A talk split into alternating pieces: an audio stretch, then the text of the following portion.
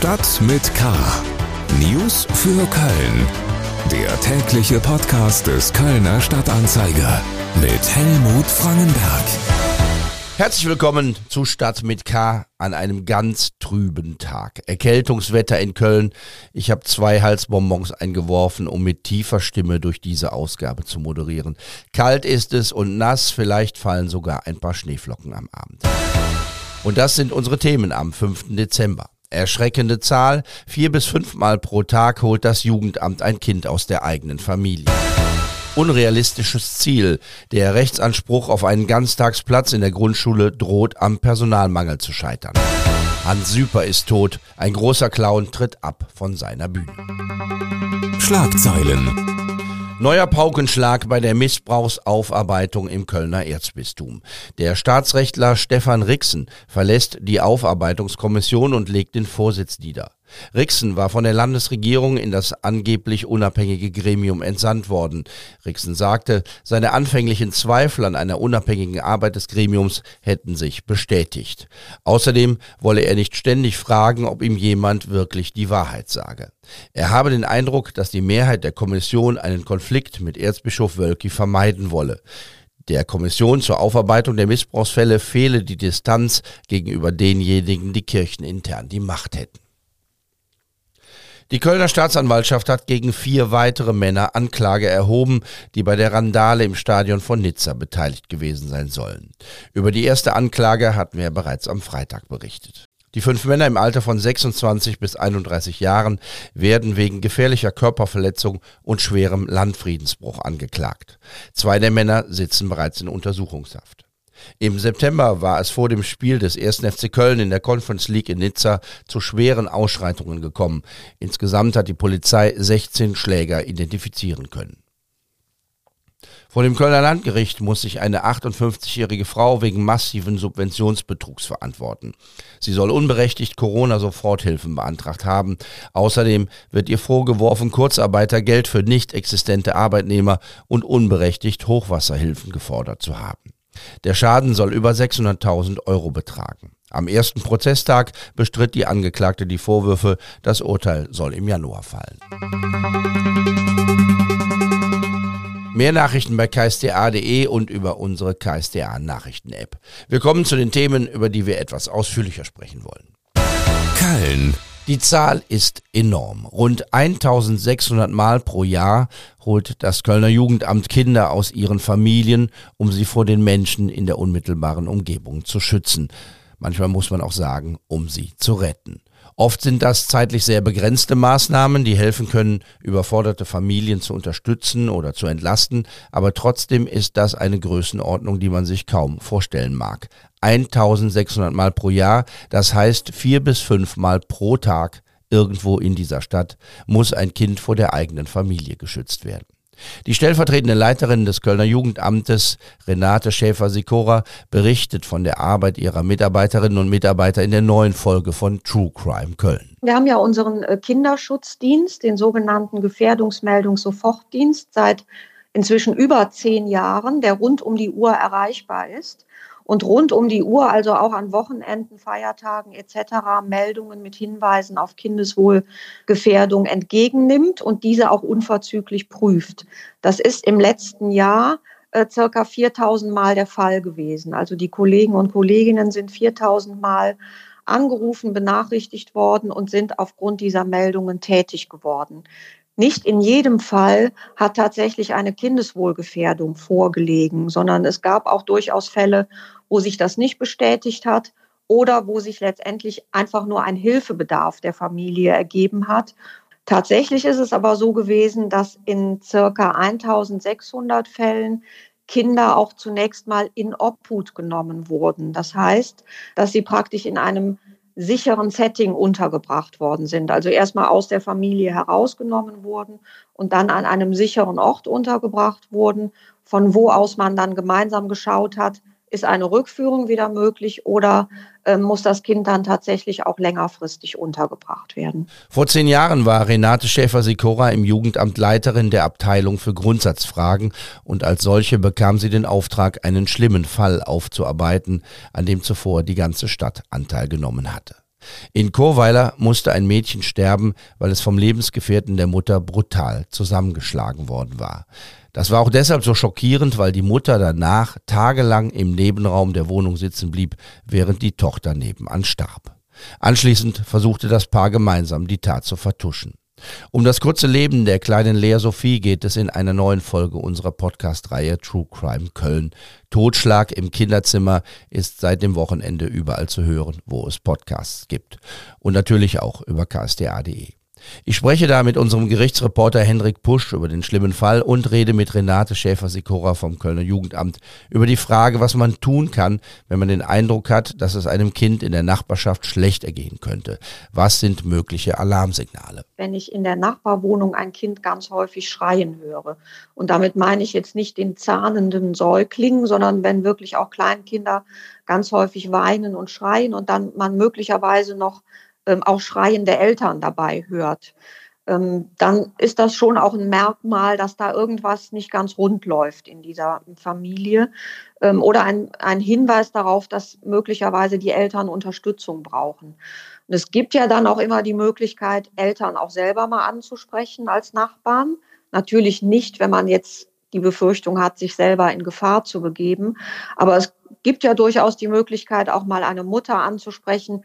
Ich höre Ihren Kleinen so oft weinen. Ähm, kann ich Ihnen vielleicht Hilfe anbieten oder brauchen Sie Hilfe oder wie auch immer? Und wenn dann ein ablehnendes Verhalten ähm, geschieht und man gar nicht weiterkommt, man sich aber trotzdem Sorgen macht als Nachbarn, hat man immer die Möglichkeit, das Jugendamt anzurufen und da um, ja, um Rat zu bitten. Ähm, aber gegebenenfalls auch das Jugendamt zu bitten, können Sie da nicht mal nachschauen. Renate Schäfer-Sikora vom Amt für Kinder, Jugend und Familie der Stadt Köln. Das ganze Interview hören Sie in der neuen Folge von True Crime Köln. Schule. Wer sich um das Wohl von Kindern sorgt, streitet auch für eine optimale Betreuung in Kindertagesstätten oder in der Grundschule. Ab 2026 gilt der Rechtsanspruch auf Ganztagsbetreuung auch in Grundschulen. Keine Familie darf bei der Vergabe von Ganztagsplätzen abgewiesen werden. Um das zu garantieren, sind in Köln rund 9000 neue Ganztagsplätze nötig. Im Studio ist Alexandra Ringendahl, die für die Lokalredaktion des Kölner Stadtanzeiger über Schulpolitik schreibt. Die Kommunen schlagen Alarm, Alexandra, das Ganze sei nicht zu schaffen. Woran hapert es denn? Ja, also man muss sagen, der Rechtsanspruch gilt ja ab 26, also 2026 zunächst nur für die neuen Erstklässler, bis dann 2029 sukzessive alle von der ersten bis vierten Klasse einen Rechtsanspruch haben. Allerdings nur in der Theorie. In der Praxis wird dieses nämlich flächendeckend nicht klappen, weil es am fehlenden Personal Betreuungspersonal für die Kinder mangelt, ähm, so die Diagnose des Städte- und Gemeindebundes. Also 100.000 zusätzliche Erzieherinnen und Erzieher bräuchte man dafür und die gibt es eben einfach nicht, sagt der Städte- und Gemeindebund. Und hinzu kommt auch noch, dass in den nächsten zehn Jahren knapp 600.000 Beschäftigte im öffentlichen Dienst der Kommunen ausscheiden. Das sind äh, 30 Prozent des jetzigen Personals. Und die Lücke könnte man eben selbst mit äh, noch so guten Bonusprogrammen nicht schließen, weil es eben schlicht nicht genug junge Menschen gibt. Und der Städte- und Gemeindebund, der sagt auch, eigentlich gibt es nur einen Ausweg, Rechtsanspruch aussetzen, weil man sonst nämlich äh, die ganzen Klagen von Eltern am Hals hat. Die aktuelle Betreuungsquote in Köln ist ja nicht so schlecht. 83 Prozent aller Grundschulkinder haben schon einen Ganztagsplatz. Aber Personalprobleme gibt es natürlich auch hier. Wie sieht es denn in Köln aus? Wie geht es denn hier weiter? Ja, es, wie du sagst, eigentlich ist es mit 83 Prozent vergleichsweise gar nicht übel. Ähm, aber man braucht eben trotzdem bis zum Schuljahrsbeginn 2026 2400 zusätzliche Plätze und bis zum Schuljahr 2029-30 in der Endausbaustufe 9000 zusätzliche Plätze. Und schon jetzt ist eigentlich die Not groß, weil die Hälfte der Gruppen in Köln wohl schon jetzt keine ähm, äh, keine Fachkraft mehr als äh, Gruppenleitung hat. Eigentlich ist vorgesehen, dass jede Gruppe eine Fachkraft hat als Gruppenleitung und dann eine sogenannte Ergänzungskraft. Aber da ist eben auch schon jetzt so die Sache, geht es eigentlich um Plätze oder geht es auch irgendwo ähm, noch um Qualität? Und dazu kommt, dass die Arbeitsbedingungen eben im offenen Ganztag teils sehr schlecht sind. Viele der 31 freien Träger des Ganztags in Köln zahlen nicht nach Tarif. Viele Mitarbeiterinnen und Mitarbeiter hangeln sich von Zeitvertrag zu Zeitvertrag. Und da schickt die Stadt jetzt einen äh, eindeutigen Appell in Richtung der freien Träger. Sie sagen halt, äh, die müssen dringend nach Tarif bezahlen, sie müssen Vollzeitstellen schaffen und sie müssen attraktivere Arbeitszeiten ermöglichen. Zum Personalmangel kommt ja noch ein weiteres Problem, über das wir hier auch immer wieder berichten. Wer Ganztagsbetreuung will, muss auch die Räume dafür schaffen. Und Tempo beim Schulbau ist nicht gerade Köln stärker, oder? Nee, das, äh, das ist das Problem. Und das Nadelöhr ist in den Grundschulen konkret die Mittagsverpflegung. Sehr viele Grundschulen haben entweder keine oder zu kleine Essensräume.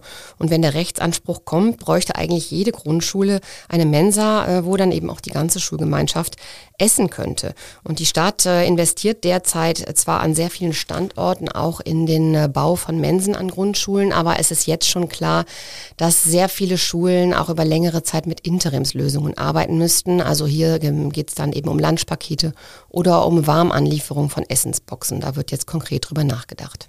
Herzlichen Dank, Alexander Ringendahl, über die schwierige Umsetzung des Rechtsanspruchs auf einen Ganztagsplatz für Grundschulkinder. Ab dem Schuljahr 2026-27 muss die Stadt jedem Kind, das eingeschult wird, einen solchen Ganztagsplatz anbieten. Kultur er war der größte Clown der Stadt. Hans Süper, Süpers Hens, ist von seiner Bühne abgetreten. Die Bühne war immer die ganze Stadt, verließ er das Haus, war Showtime. Egal ob auf der Straße, in der Kneipe oder auf der großen Bühne in irgendeinem Saal. Und wie das so ist bei den ganz großen Clowns, sie haben immer auch eine sehr melancholische Seite. Der Mann hat viel erlebt in seinem Leben, auch viele schwierige Situationen galt es zu meistern. Darüber hat er selten gesprochen. Ich hatte die große Ehre, ein Buch mit ihm zu machen, Hans Süper, Mein Leben mit der Flitsch. Dabei habe ich viel gelernt über das Leben, die Menschen, die Stadt, ihre Nachkriegsgeschichte und den Karneval. Das war keineswegs immer lustig. Nun ist der Tod der Virtuose an der Mandoline, der große Witzeerzähler, der Komiker und Meister der Pause, von der nicht selten sehr viel abhängt. Im Buch erzählt er, wie er sich seinen Tod gewünscht hätte. Einmal noch vorm Dom stehen hochschauen und dann einfach umfallen. Das hat leider nicht geklappt. Süper starb nach längerer Krankheit im Krankenhaus. Statt vieler Worte ein paar Takte Hans Süper. Fritz Webers Ich bin eine Kölsche Jung war sein Lieblingslied. Hier die letzte Strophe, so wie sie nur Süpers Hens gesungen hat. Ich rate dir, los niederkommens Hange. Lev in der Dagerin, dann wirst du dich schon fange. Denn wenn du nicht mehr lachst, das ist vergeht. Sing doch den Mutterspruch, ob Kölsche Lied. Sing so wie ich, du brust dich nicht so schamme. Hast du große Lust, dann singe mir zusammen. Denn wenn du eines hast, für'n Himmelsbett stehst,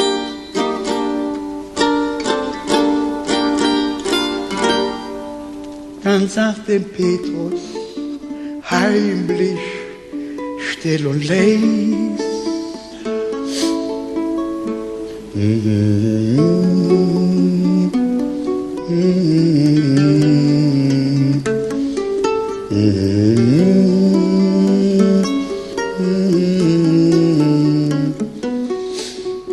Ich bin auch sonst schlecht, ne, ich bin brav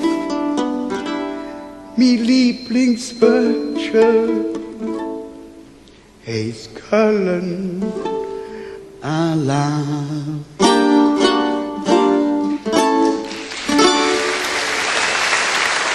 Applaus für Hans Süper, 86 Jahre ist er alt geworden. Er wird unvergessen bleiben. Das war's für heute. Mein Name ist Helmut Frankenberg. Bleiben Sie wachsam, aber bitte auch gelassen. Tschüss. Stadt mit K. News für Köln. Der tägliche Podcast.